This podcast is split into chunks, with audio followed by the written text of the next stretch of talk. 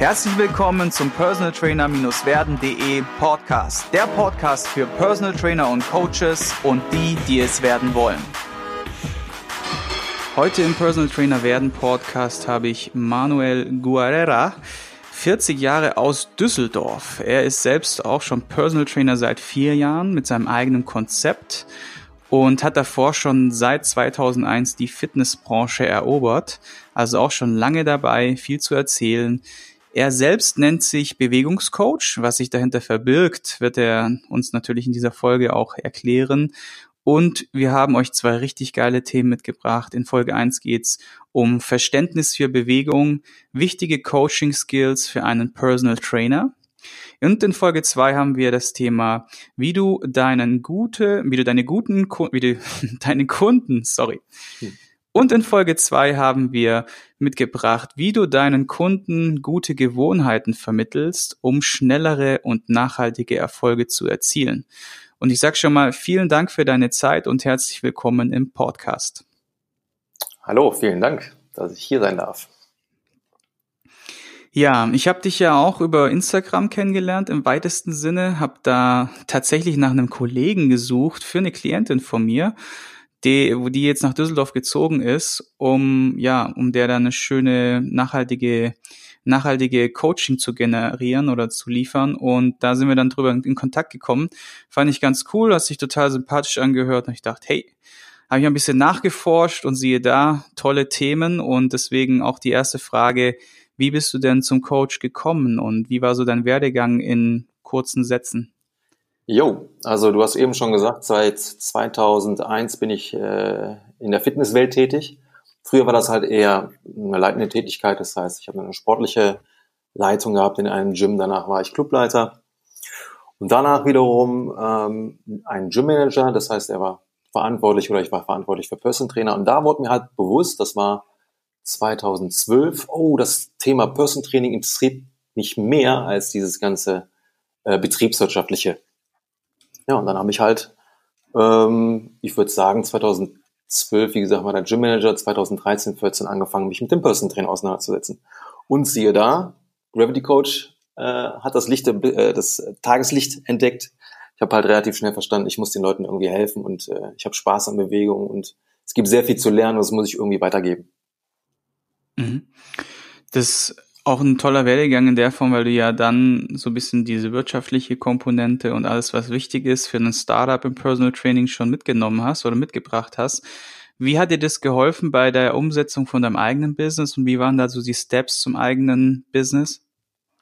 Ähm, ich muss dazu sagen, natürlich macht das Sinn, wenn du schon vorher so ein bisschen Erfahrung hast mit Zahlen, aber das war gar nicht so das, was mich äh, vorangetrieben hat, sondern eigentlich eher so mein Wissensdurst und äh, die Nische, die ich letztendlich besetzt habe. Ähm, letztendlich war ein, ein, ein, ein Verkauf, ein aktives Verkaufen, das war, das muss ich dazu sagen, auch mein Glück, gar nicht mehr so notwendig. Äh, ich wusste, was ich zu tun hatte, wenn es darum ging, einen professionellen Auftritt zu haben. Also du brauchst äh, irgendwie einen Namen, in dem Fall war es halt eben Gravity Coach. Ähm, du brauchst deine Visitenkarten, du brauchst einen vernünftigen Webauftritt, du brauchst deine, deine Farben und sowas dergleichen. Mhm. Ähm, das war mir halt von Anfang auch wichtig, dass die Leute halt mich auch als seriösen Person Trainer wahrnehmen. Und da war jetzt das ganze Zahlenjonglieren gar nicht mal so relevant tatsächlich. Wie kamst du den Namen Gravity Coach? Ja, ich hatte halt überlegt, bist du jetzt ein Person Trainer, der Manuel Guerrera heißt, oder versuchst du irgendwie einen Namen zu finden, der sich auch loslösen lässt von meiner Person? Und ich habe halt, das war auf einer Autofahrt nach München, ich erinnere mich noch. Ähm, überlegt, okay, was, was haben denn alle Person Trainer gemein? Beziehungsweise was haben wir Menschen alle gemein? Und dann kam mir eine kleine Anekdote in den Sinn von Isaac Newton.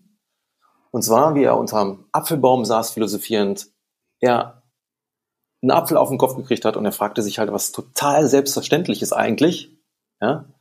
Mhm. Wieso fällt der Apfel eigentlich runter, von oben nach unten? Ne, warum saust du nicht quer durch den Raum? Und das fand ich halt so faszinierend. Und ich habe mir überlegt, ja, stimmt eigentlich. Erstmal, egal was wir machen, ob wir jetzt Gewichte heben, ob wir mit dem Surfbrett äh, die Wellen reiten, ob wir mit dem Mountainbike, das ist ja eigentlich meine, äh, meine Historie, die, die Hänge runterpreschen, ob wir, was weiß ich, Schach spielen, ja. Überall ist die Schwerkraft mit dabei. Ohne Schwerkraft funktioniert das nicht. Äh, und das zweite fand ich halt auch sehr interessant, dass er sich halt eben sowas sowas fragt, was eigentlich keiner in Frage gestellt hat. Und das fand ich auch wiederum so interessant. Wieso stellt denn keiner unseren Körper in, oder unsere Funktion in Frage? Es geht nicht darum, dass wir das in Frage stellen müssen per se, sondern wir nehmen ihn als selbstverständlich. Und das sollten wir aber nicht tun. Und das fand ich halt auch wiederum so inspirierend. Und dann kam mir halt, wie gesagt, dieses Gravity-Ding in, den, in den Sinn. Englisch hört sich halt schöner an. Dann habe ich halt gegoogelt, gibt es einen Gravity Coach überhaupt schon? Und es hat mich gewundert, dass es noch keiner auf die Idee kam, sich Gravity Coach zu nennen. Und dann habe ich halt zugeschlagen. Alle Domains gesichert, Instagram, Facebook, hast nicht gesehen. Nice. Ja. Okay. Ja, cool. Manchmal muss man irgendwie etwas finden. Ne? Und es ist ähm, heutzutage gar nicht mehr so einfach, weil wirklich viele Leute online gegangen sind, in ganz vielen Sparten, auch in der Fitnessbranche, die ja boomt. Und dann noch irgendwie einen aussagekräftigen Titel oder Namen für sein Business oder sein Gym zu finden, ist gar nicht so einfach mehr. Ne? Vor allem, weil ja auch viele mittlerweile so Namen ja und Domains ja sichern und die dann für teuer Geld verkaufen. Ja, was waren so das größte Learning von, von deiner, von deinem Start im Business? Was, was kannst du noch den werdenden Coaches mitgeben in der Entwicklung? Ähm, das Allerwichtigste war, äh, was ich lernen durfte oder was ich feststellen durfte. Ich war eigentlich schon relativ gut im Thema, was diese ganze Fitnesswelt betraf. Ne? Mhm. Und dann kam ein, ein Kollege ins Gym, der war Fußballspieler. Und der hatte damals sehr viel mit Bewegungsanalysen gemacht, beziehungsweise Screenings. Und er hatte mich gescreent.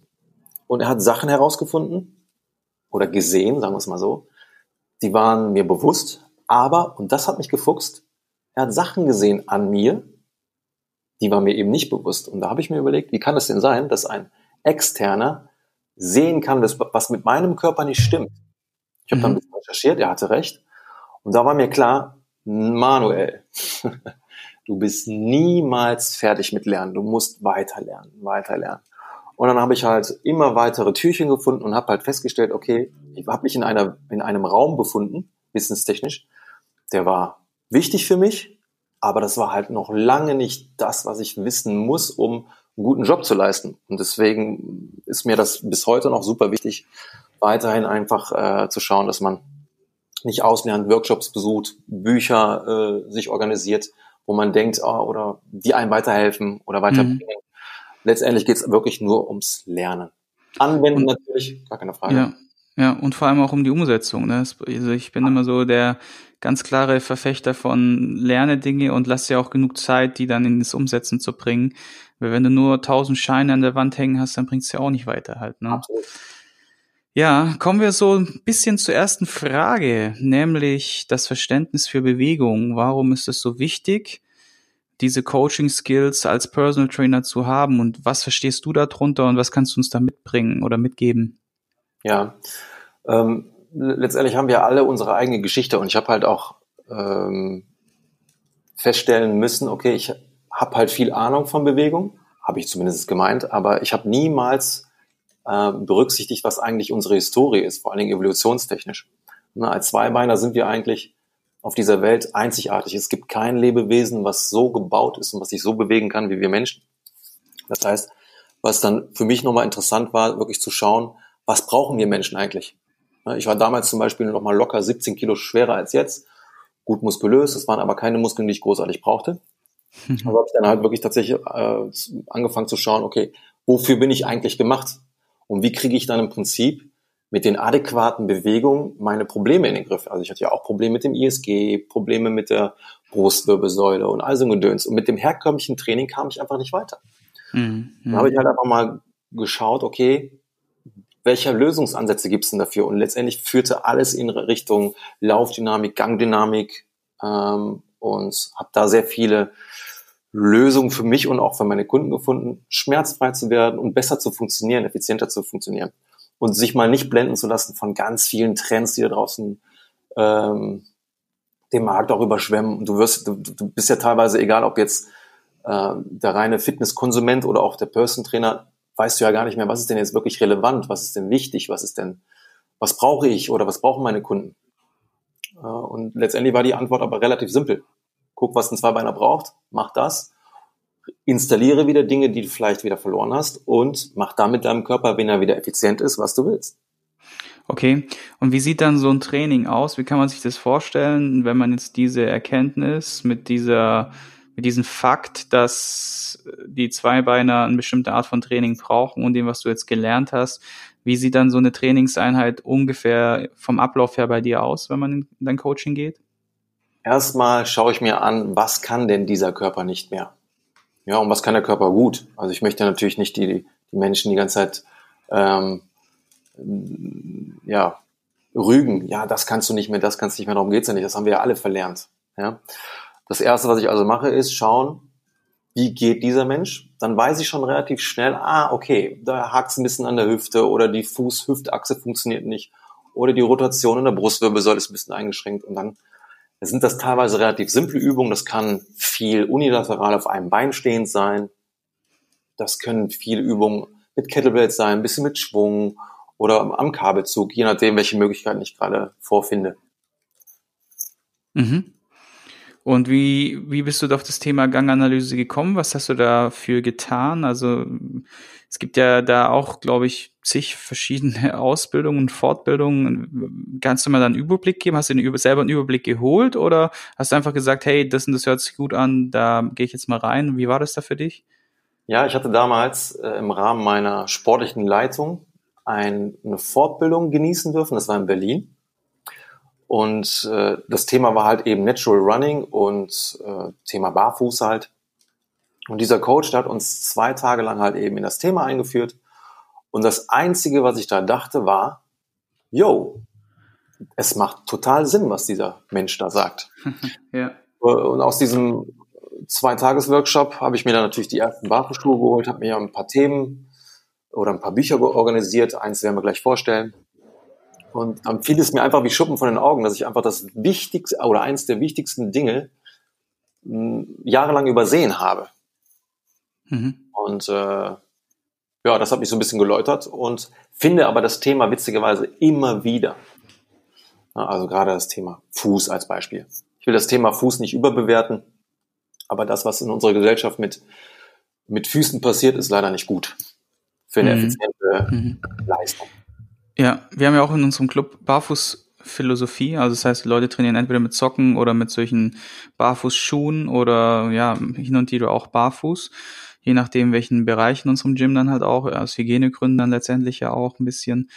Und das kommt mega bei den Leuten an. Nur es gibt halt auch wieder ganz viele, die es nicht verstehen, die einfach diesen Trend und diesen, diesen großen Vorzügen, die die Schuhindustrie halt letztendlich raushaut, äh, da ein bisschen, ja, zu, zu nicht widerstehen kann und sich dann halt immer die neuesten Schuhe holt, um halt möglichst geil auszusehen und sich dann halt auch die diese diese Werbeversprechen dann halt auch ähm, versprechen. Ne? Und wie ist denn da dein Statement dazu? Also was würdest du kurz sagen, Barfuß gehen, Vorteile gegenüber jetzt, sagen wir mal, Schuhwerk, vor allem jetzt, sagen wir mal, in einer, in einer ganz normalen Trainingseinheit von 60 Minuten, wo du jetzt halt ein Kraft- oder Mobilitätstraining machst halt, ne? Mhm. Ähm, also erstmal muss ich sagen, du kannst nicht jeden retten. Wenn ich halt merke, da sind jetzt Menschen, die sind jetzt, was das Thema Barfußschuhe oder Barfuß äh, nicht aufgeschlossen, dann werde ich da jetzt auch nicht mit der Brechstange dran gehen. Das macht keinen Sinn. Dann sind diese Menschen halt vielleicht noch nicht bereit dafür. Ja. Ansonsten gibt es im Prinzip keinen Kunden von mir, der nicht in irgendeiner Form entweder mit Barfußschuhen trainiert oder zumindest auf Socken oder wenn es ähm, die Möglichkeiten zulässt, eben barfuß die Art und Weise, wie ich halt das Training gebe, lässt eigentlich gar nicht zu, dass sie so einen schwammischen oder so einen schwammigen Schuh am, am Fuß haben. Das funktioniert oftmals auch gar nicht, weil sie die, die Wahrnehmung nicht haben. Ne? Hm. Wir haben hm. halt so paar viele Nervenendungen in den Fußsohlen. Es ist die einzige Verbindung zu der Erde, die wir haben, hm. als Zweibeiner. Ja? Und wenn ich es zulasse, dass dieser Fuß mit dieser Propriozeption, also mit diesen, mit diesen Nervenendungen, ähm,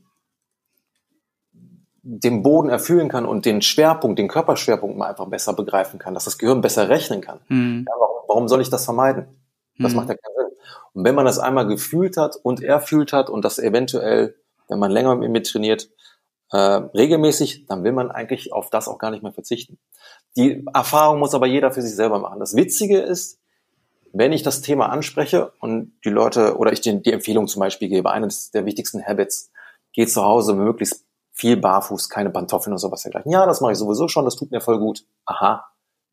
Wenn ich am hm. Strand bin, ich zieh, äh, ich habe ich hab auch keine Schuhe an. Ich habe, äh, ich laufe in der Regel barfuß. Das tut mir super gut. Nach dem Urlaub tun meine Füße auch gar nicht mehr weh. Aha. Da muss ich auch teilweise als Coach auch gar nicht mehr Überzeugungsarbeit leisten, sondern einfach nur das aufnehmen, was die Leute sowieso schon fühlen, nur nie richtig eingeordnet haben oder der Sache vielleicht auch nie eine, eine, eine Wichtigkeit ähm, zugeordnet haben oder mhm. zugesprochen haben. Und dann fange ich einfach nur an, so ein bisschen die Leute in eine gewisse Richtung zu schubsen und der Rest ist Magie. Okay. Gibt's denn so zwei, drei kurze Sätze oder Erklärungspunkte, wo du den Coaches jetzt, die jetzt beispielsweise noch nicht mit dem Thema zu tun haben und darüber nachdenken, zu sagen, hey, es wäre ja super, jetzt meine Klienten auch barfuß gehen zu lassen. Ich habe da immer so drei, vier krasse Argumente, die ich dann immer so runter quatsche, also vier, fünf Vorteile und dann halt die Frage so, einen Kunden, wie siehst du das? Und dann sagen die Leute meistens, boah, ja, stimmt, krass, darüber habe ich noch gar nicht nachgedacht und schon sind die schon offen dafür und dann geht's schon in die erste Trainingseinheit und nach der ersten Trainingseinheit ist zu 90, 95 Prozent das Go bei den Leuten da und sind total offen dann dafür. Wie gibt's da drei, vier Sätze, die du da oder drei, vier Vorteile, die du da nennen kannst, vielleicht noch als, als unterstützende Statements? Es verbessert halt einfach die Wahrnehmung des Körpers in Richtung oder in Sachen Körperhaltung. Du hast halt keine Sprengung. Sprengung bedeutet halt hinten, dass du keinen Fersenkeil hast. Ja. Mhm. Das verbessert, wie gesagt, schon mal die Wahrnehmung. Du hast halt vorne auch nicht mehr diesen engen Zehenkäfig. Wie viele Leute oder wie viele Menschen da draußen haben Probleme mit Schuhen, weil sie zu eng sind? Sie drücken hier, drücken da, aber es ist, wird als selbstverständlich wahrgenommen. Ist es ja nicht. Der Witz ja, ist, ganz kurz, sorry, dass ja. ich da reinkrätsche. Der Witz ist, ich hatte immer zu enge Schuhe an und habe deswegen solche komischen Pommesfüße jetzt. Pommes-Zehen, dass meine Frau sagt immer eins, zwei, drei Fritz, wenn sie meine Füße sieht. das, das ist genau dieses Thema, ne? Ja. Ja, ja, ja, ja. Ähm, spannend. Äh, wo, äh, genau. Die, Enger Zehenkäfig, genau. Zehenkäfig, die brauchen Platz. Guck dir einen Kinderfuß an. Der Kinderfuß ist im Prinzip noch unversaut ähm, warum ist denn dieser Fuß so, wie er ist und unser Fuß von, von der Form anders? Ähm, warum, wenn der große C zum Beispiel, die meisten neigen dazu, dass, er, dass der große C so ein bisschen in einen Hallux Valgus reingerät, warum kannst du da nicht auf einem Bein stehen? Wenn der C eben nicht mehr so in der Position ist, wo er, wo er sein soll. Die Leute spüren das, sie sehen das. Man muss sie mhm. halt nur mal so ein bisschen sensibilisieren dafür. Ja, ja, sehr, sehr cool. Gibt es denn noch weitere Punkte, wo du jetzt sagst, die im Coaching für einen Coach wichtig sind, wenn es jetzt um das Verständnis Bewegung geht? Heute, heute Kernthema Nummer eins. Ja, also wie gesagt, äh, eine Sache möchte ich aber noch ergänzen zu den Schuhen. Ich würde empfehlen, nicht jemanden direkt auf Barfußschuhe umzuswitchen. Weil damit ist es halt eben nicht getan. Wenn du äh, einem Fuß, einen normalen Fuß wieder versuchst zu reversen, also zu einem natürlichen Fuß umzubauen, das mhm. dauert Jahre. Ja, ich habe die Erfahrung selber gemacht. Das heißt, man muss halt wirklich schauen, dass man dann Übungen auswählt, wo der Fuß und die Hüfte vor allen Dingen wieder anfängt, ähm, Kraftachsen zu, zu, ähm, zu generieren, die vorher halt mit Schuhen gar nicht möglich waren. Das heißt, auch gerade für die Coaches da draußen ganz wichtig, äh, nicht jeden versuchen, direkt auf Barfußschuhe umzupolen. Das kann eventuell auch nach hinten losgehen ja, dass die Menschen dann be äh, Schmerzen bekommen, weil die Füße völlig überbelastet sind. Das Thema muss man so ein bisschen ausschleichen. Ne? Was ich ja. da mal ganz mache ist, ähm, wenn du zum Training kommst, beim Training Barfußschuhe, du kannst es gerne noch versuchen, zwei, drei Stunden nach dem Training die Barfußschuhe anzulassen. Sobald du aber merkst, du kriegst, der Fuß wird müde, du bekommst Schmerzen, zieh deine normalen Schuhe wieder an und lass das Ganze über die nächsten Wochen ausschleichen. Ne? Also das heißt, wenn der Körper dann in der Lage ist, auch mal wirklich einen ganzen Tag in Barfußschuhen zu sein, dann ist man im Groben über dem Berg. Das ist eine ganz wichtige Nummer. Mhm. Ich finde den Punkt sehr, sehr wichtig, weil auch da wieder die Leute einfach, die sind auf einem Workshop, kommen dann nach Hause oder hören von dem Thema, lesen Blogartikel etc., dann gehen sie ins Gym und wollen sofort 180 Grad Wendung für sich oder für ihre Klienten. Und da bin ich auch immer so ein absoluter Fan von einer Progression. Also starte easy mit halbe Stunde oder mit einem Trainingseinheit, dann auf zwei Trainingseinheiten, dann auf drei Trainingseinheiten mit Barfußschuhen, wie du sagst, was geil ist, auch mal zwei, drei Stunden danach mal die noch tragen und dann halt, sobald du es merkst, umswitchen wieder. Das ist, glaube ich, oder das ist ein sehr, sehr guter Weg, ja. Ja, sonst verlierst du halt den Menschen, wenn sie halt merken, okay, das tut mir gar nicht gut.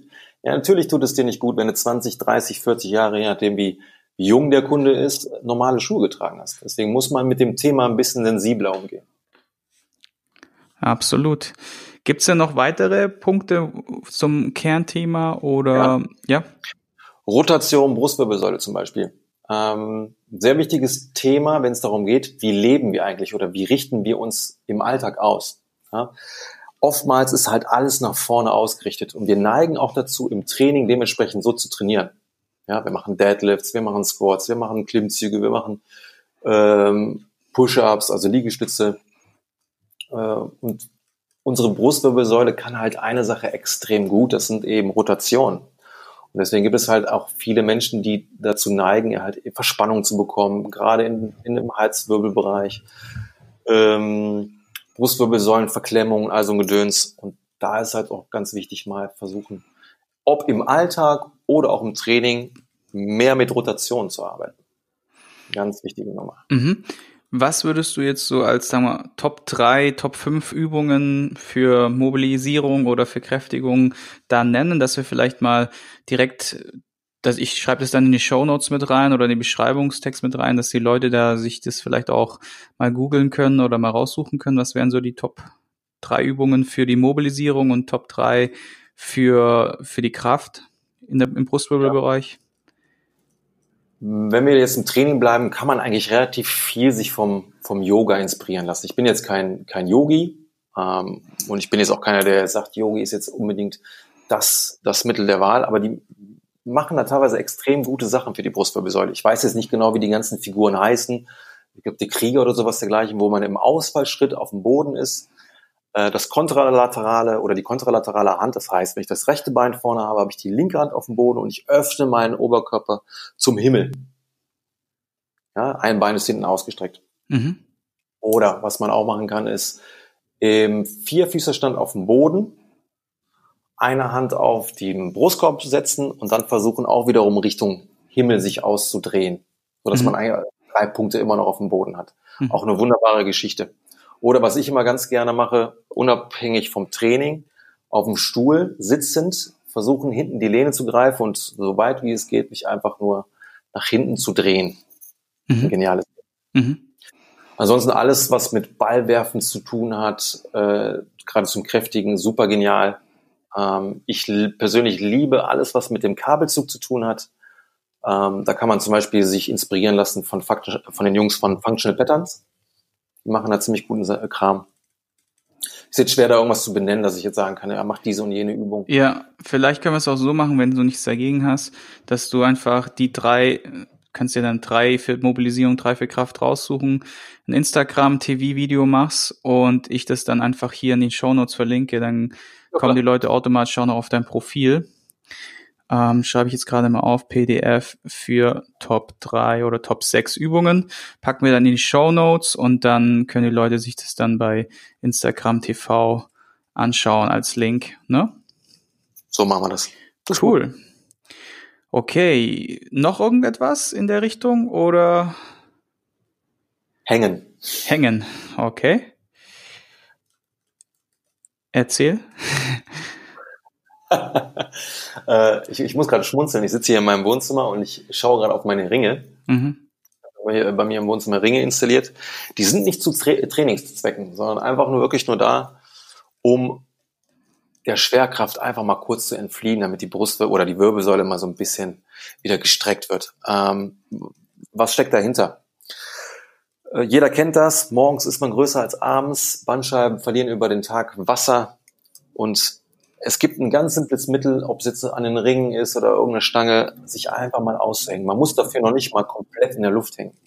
Das Interessante ist, egal wer zu mir zu Besuch kommt, das kann jung, alt sein, jeder hat den Drang, sich an diese Ringe zu hängen. Das ist mal sehr interessant. Wirklich 100 Prozent. Mhm. Das finde ich bemerkenswert, weil ich muss dafür keine Werbung machen. Mhm. Die Gelegenheit ist da, schon hängen Menschen. Ja. Und das ist völlig egal wie alt. Ja. Bei meinen Klienten ist es sogar so, ähm, wir bauen das entweder mal zwischen den Übungen ein oder am Ende der Stunde. Und es, ich höre in der Regel immer das Gleiche. Ah, das tut jetzt gut. Ah, das habe ich jetzt gebraucht. Ah, genial. Oder einfach nur, mhm. ich habe da zum Beispiel auch eine Dame, die ist 85, die freut sich regelrecht immer wieder aufs Neue, wie ein kleines Kind, wenn wir an die Ringe gehen. Mhm. Mhm. Mega. Finde ich cool. Musste ich mir mal überlegen, wie ich das bei mir im Wohnzimmer noch integrieren könnte. Und ich glaube, ja? Erstmal aushängen. Ja, ja, ich glaube, das ist tatsächlich auch ein richtig cooles Tool, weil die Leute, ich finde es immer so, wenn die Leute sich gegenseitig besuchen oder man Gäste hat, das ist ja immer so dasselbe. Die Leute setzen sich meistens so an die Kante vom Sofa oder so auf die Stühle eher so, ne, und, und machen sich's nie bequem. Ich sage immer, hey Leute, wenn ihr zu mir kommt, dann fläzt euch hin, wie ihr Bock habt, ja, über die ganze Couch, über die Lehne, auf dem Boden, auf dem Rücken, auf dem Bauch, mir egal. Steht, macht was ihr wollt, Hauptsache ihr fühlt euch wohl damit oder ihr, ihr es tut gut, ne? Und ähm, ja, und wenn solche Ringe da wären, dann ist natürlich nochmal der Anreiz, zum sich da mal reinhängen oder mal ein bisschen rumdehnen halt natürlich da, ne? Und es ist echt cool. Coole, coole, cooles Gimmick. Hm. Nice. Ja, wir sind jetzt auch schon so ein bisschen zum Ende gekommen von Folge 1 und in Folge 2 kommt es zu einer wichtigen Frage, nämlich nach dem größten Learning in deiner Karriere als Trainer oder Coach oder Unternehmer. Und dann habe ich noch eine Bitte an alle Zuhörer. Ihr wisst, diesen Podcast zu betreiben bedeutet viel, viel Arbeit. Schneiden, Interviews, Bilder bearbeiten, Social Media Pflege, das ist tatsächlich fast schon Fulltime Job. Und ihr könnt das Ganze honorieren, indem ihr einfach 60 bis 90 Sekunden Zeit jetzt nimmt und kurz nach dem Podcast mal eine Rezession schreibt oder mal auf Teilen klickt und das Ganze bei euch in Facebook in der Teilnahme reinhaut. Wenn ihr heute was mitgenommen habt, dann wären Manu und ich sehr, sehr dankbar dafür und ich sage vielen Dank fürs Zuhören. Ich hoffe, du konntest ein paar wertvolle Impulse für dich mitnehmen. Wenn du diesen Podcast informativ findest, dann abonniere ihn doch einfach für weitere spannende Folgen. Und vergiss nie, die wichtigsten drei Buchstaben im Leben sind T-U-N.